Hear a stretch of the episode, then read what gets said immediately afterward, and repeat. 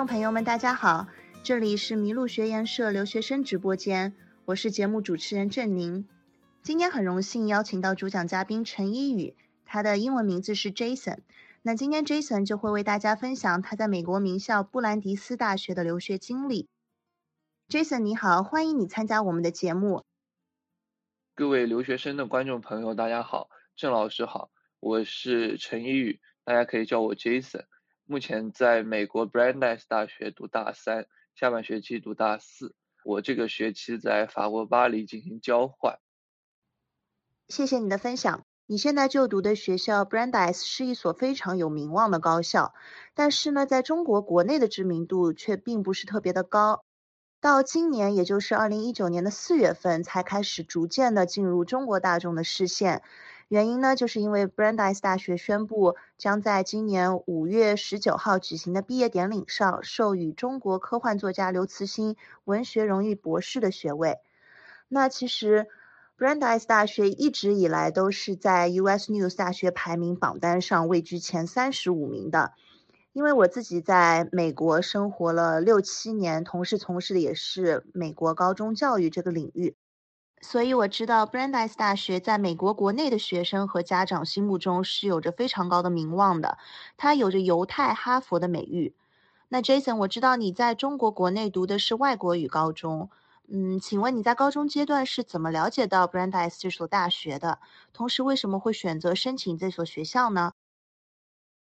嗯，我觉得是这样，就是因为我高中是在海外上的，所以我们的出国氛围其实是特别浓的。所以，相比于一些普高或者别的国际学校，我们对于 Brandeis 这所大学的了解其实是还是比较多的。嗯，有两个方面吧。第一个，我们自己同学之间都会讨论未来大学的去向啊，或者我们自己会在课余研究一些国外大学的背景和相关的内容，所以其实很自然的都就会看到这个在 US News 榜单上面比较排名靠前的这些学校，包括 Brandeis 大学。那么第二个方面呢，就是海外的同学其实都挺喜欢去 Brandeis 的，所以我们之前有很多学长学姐在那边上学，他们也会推荐和分享他们在那边的一些生活啊、学习的经历。那么主要的原因是，因为 Brandeis 也是一个比较小规模的，类似于文理学院性质的综合性大学，它的人非常少，一届都不到一千个人。中国人大概在一百个左右，一百多个吧，啊，那么我觉得和我们行外的教育体系和学习环境有非常呃相似的地方，都是一个比较迷你的，或者说一个规模不是特别大的象牙塔的风格，所以我觉得我们行外的同学会特别喜欢，甚至倾向于去到这样一个环境来继续自己大学的学习。除此之外呢？Brandeis 的地理位置也是它的一个优势之一，它位于波士顿市郊一个叫 Waltham 的小镇，离波士顿大概开车二十分钟，坐公共交通大约半小时左右，所以它是一个可进可退的地方吧。怎么说呢？就是你想学习的时候，它也是一个很安静的小村庄，但是如果你想周末进城或者周末去玩的时候，它也是非常方便的。能够到达波士顿，甚至到纽约也就只有大概三个多小时的车程，所以说这个地方其实是又适合学习又不至于特别枯燥的这样一个环境。同时呢，呃，在 Brandeis 的同学之间，我们的人际关系会比其他很多规模比较大的大 U 来的纯粹一些，因为那边人比较多，所以说各种各样的人可能也比较杂。所以说，可能找到自己非常合适的，或者说非常聊得来的同学或者伙伴的概率和难度都会高一些。所以说，呃，对于我自己来说，我是一个比较喜欢简单关系的人，所以在 Brandeis 这样一个比较 chill 的环境里，呃，让我自己很有归属感吧，然后也很有一种集体意识，所以我也是确实。嗯，出于这些以上的因素考虑，当时选择了这所学校吧。Jason，你刚刚讲的几个点中，有一点令我印象很深的是，中国留学生的比例并不是特别高，呃，那就我们大家所知呢，中国留学生历来占据美国高校留学生群体中的绝大多数，数量是远远甩开印度啊、巴西这些第二、第三名的国家的。那你刚刚介绍说你们学校规模并不是特别大，一届的话中国学生不超过一百人，所以是比例是控制在大约是百分之十或者百分之十以下，这个比例是非常好的。嗯，那我之前有一名学生，他是在美国读的高中，然后他去了澳大利亚的悉尼大学读本科，结果他告诉我，他们专业中国学生的比例达到了百分之八十，然后整个学校悉尼大学中国人的比例大概在百分之七十。所以我的这名学生就跟我分享说，千里迢迢跑到澳大利亚去读悉尼大学，结果发现身边的同学绝大多数都是中国过去的，没有一个纯正的原汁原味的一个澳大利亚的那个学术氛围，他觉得还挺失望的。所以呢，他现在就申请了要转回到纽约市的。福德汉姆大学继续就读大二，当然这可能只是个人体验，并不是说每个学生都跟他有嗯相同的感触。但我觉得至少从中国留学生的比例数目来说，你的这所学校应该是非常占有优势的。那下一个问题，我比较好奇的是，你之前提到高中阶段的实习都是跟传媒领域相关的。但是你现在在大学学习的是西班牙语和法语研究专业，所以我想问的是，这个专业的确定是你在申请时候就已经选定的吗？还是经过大学一年的平台学习，在大二的时候确定的呢？嗯，至于我的专业的话，情况是这样的，就是我们 Brandeis 是没有传媒这个 major 的，就是没有专业的，它只有 minor。就是我们同学只能可以辅修这个传媒领域，他没有办法当做他的主业，所以我还是进入大学之后，还是不得不选择我的主业。那么通过大一一年的通识教育呢，也让我发现说，我首先肯定不是一个理科生，然后接着的话，在文科方向，我也不喜欢那种呃像历史啊或者政治那些要写太多评论性的文章，因为我觉得自己不是一个特别就是。critical 的人，然后也没有太多的批判性建议，还是一个比较比较平稳的人吧。所以我就在想说，怎么样找到一个自己热衷的方向呢？然后我就通过一些大一的学习，包括结合自己之前的一些经历，我就在想，呃，就在选择自己的专业。那么正好我确实从高中开始就学习外语，当时是学的法语。呃，高二、高三的时候就开始学习法语，还没有学习西班牙语。嗯，但是当我开始学习法语的时候，我就发现，包括老师也会说，啊，我语言上会有一定的天赋，然后学的比一般的同学要快一些。啊，我不知道这是基于什么原因，但是可能这就是一种，呃，比较幸运的事情吧。因为大家不是说每个人生来就会有一些自己的特长和天赋，只是没有发现而已嘛。那我觉得我还挺幸运的，在我大一的时候。发现了自己的这个强项以及自己热衷的这个方向，嗯，所以就确定了学习外语或者说语言这个专业的一个目标。那么当时我的法语老师还建议我说，如果你真的还是比较有天赋的话，你可以考虑同时修两个语言，然后和法语比较接近的有意大利语、西班牙语和葡萄牙语，他们都属于罗曼语系的。所以很多语法上、构词上都比较接近。那我当时因为也比较喜欢足球，然后以前去西班牙的时候也对西班牙这个国家，特别是巴塞罗那这个城市有比较多的好感，所以就想着说，呃，西班牙语可能也是一个比较 OK 的选项，所以我就开始了尝试。所以我大一的时候就同时开始了西班牙语的学习，虽然比法语晚了一些，但是我觉得我自己的节奏和步调还是把握的比较好吧。于是到现在为止呢，我基本上西班牙语的水平也和法语水平持平了，然后同时成为了我的专业。嗯，可能自我感受上来说，可能还是法语更加顺一点。包括现在已经在巴黎交换这个学期，在这个非常 native 的语言环境里面待了这段时间。嗯，但是我觉得还是两个语言专业都是比较平衡的吧，也自己没有特别的倾向或者没有特别擅长。我觉得还是希望自己能够齐头并进的发展，这样。你刚刚讲到，因为你喜欢足球，在西班牙旅游期间也是去了巴萨球场参观，这个跟我还真的挺有共鸣的。我大概是在，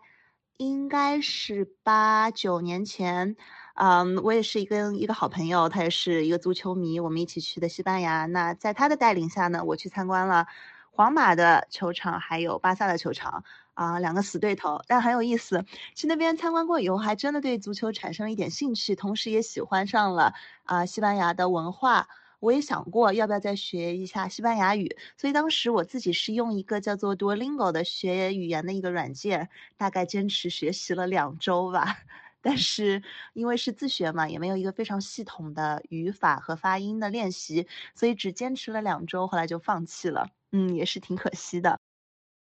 所以，Jason，你现在同时学习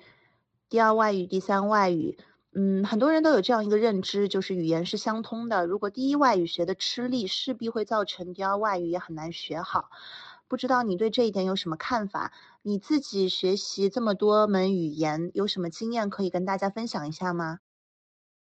嗯，我觉得我还挺认同“语言是相通的”这句话。但是我不觉得说，如果你刚开始学的吃力，或者你英语学的吃力，你后面就很难学得非常好吧？因为我觉得语言本身它是一种工具嘛，它不是说你一定要呃说的跟 native speaker 一样，或者你一定要语法完全准确或者等等，因为它只是一个沟通和交流的工具。我相信你稍微。啊，不准确一些，或者作为一个第二外语学习者，有些时候不是特别地道，其实都是没有关系的，也是没有人介意的。我觉得这一点在学习任何一个语言之前都要做好这样的准备，以及告诉自己这一点，这是一个非常重要的心理暗示和铺垫。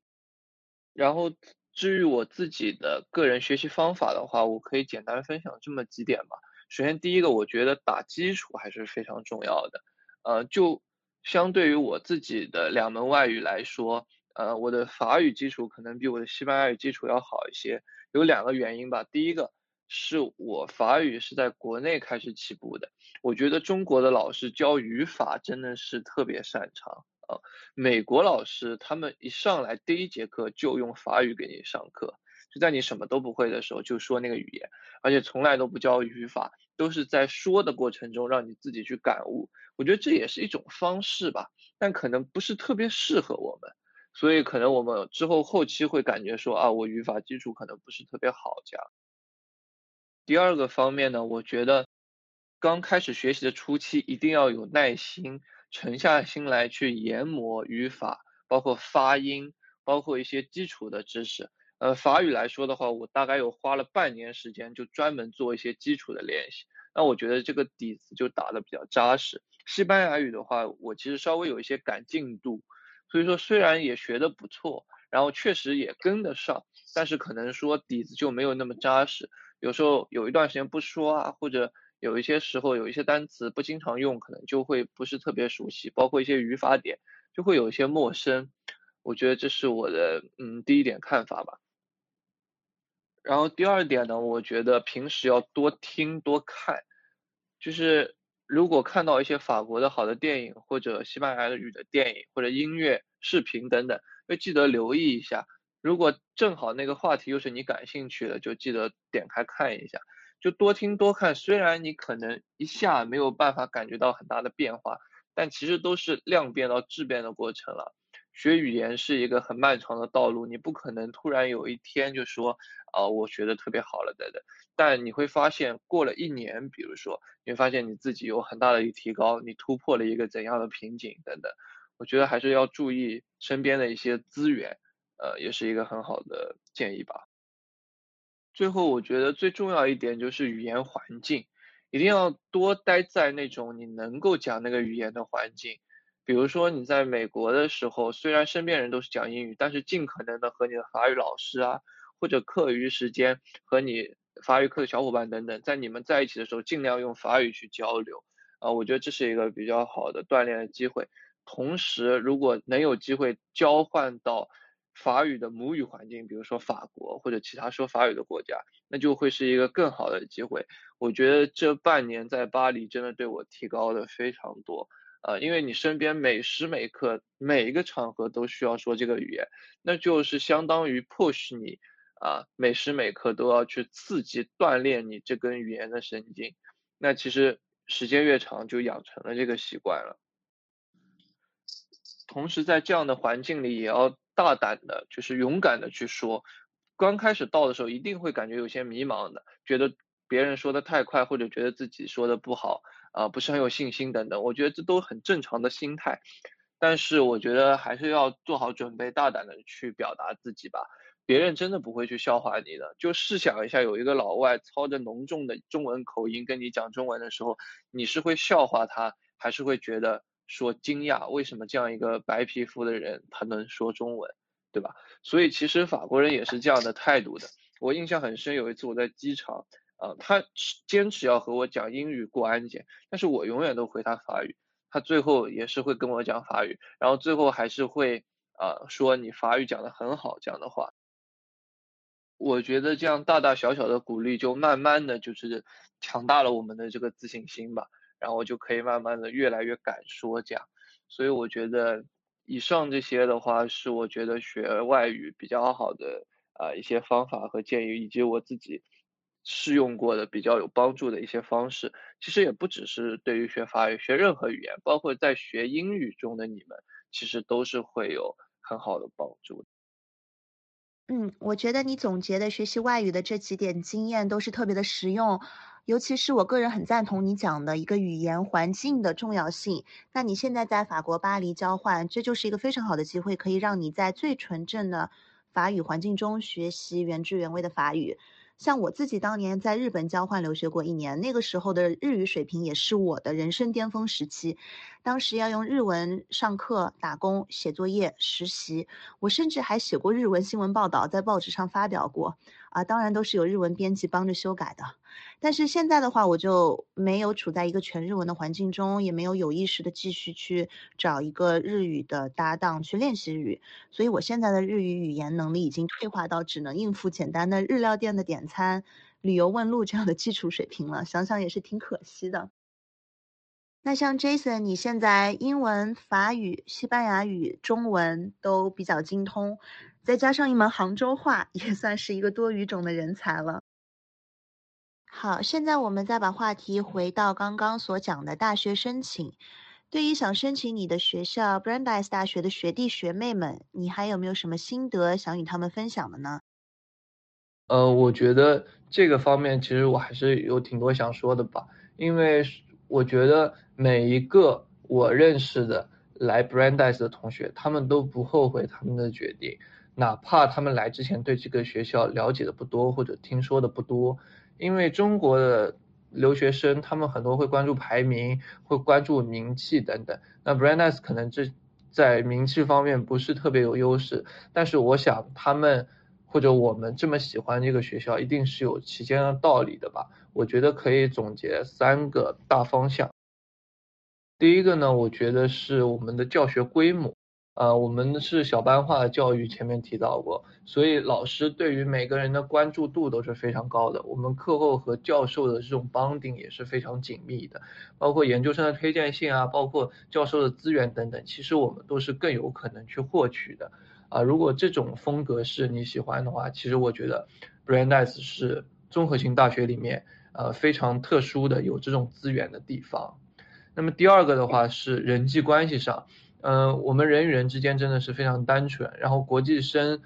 的比例啊不低，中国学生的比例不低，但是总数不多，所以说你可能也不会整天都能看到中国人，还是会有比较融合的一个 community，这样人与人之间的交流也是非常的友善。第三点呢，就是波士顿这个城市的特色。那波士顿是一个呃非常有艺术气息的城市，也是美国最早开埠的城市吧，所以它受到很多欧洲，特别是英格兰文化的影响，很多建筑的风格或者城市的规划建设和欧洲国家的风格会有点像，所以如果喜欢那种风格的同学，也是可能会喜欢波士顿这个城市。那么其次城这个城市也有很多很丰富的元素，啊，各个国家的内容包括美食都是会有，所以也是一个比较融合的地方。最后呢，波士顿也是一个体育特别发达的地方，波士顿的冰球队、篮球队、橄榄球队，啊，还有棒球队都是在美国联盟里面数一数二的球队。所以如果有喜欢体育的同学，也是，啊，我觉得可以考虑一下啊，波士顿这个城市。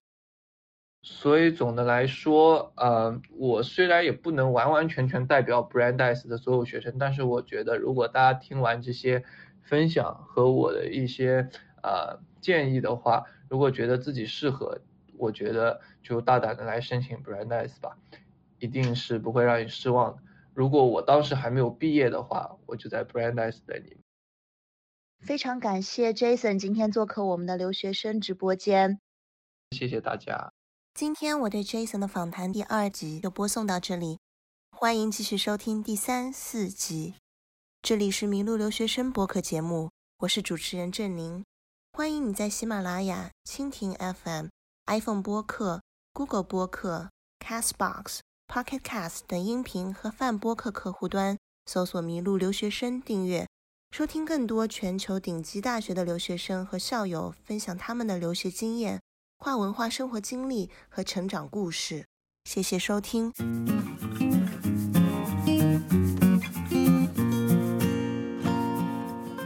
迷路，遇见与众不同的人、想法和故事。谢谢你的收听，欢迎你把这个故事分享给你的朋友们，让他遇见更多的人。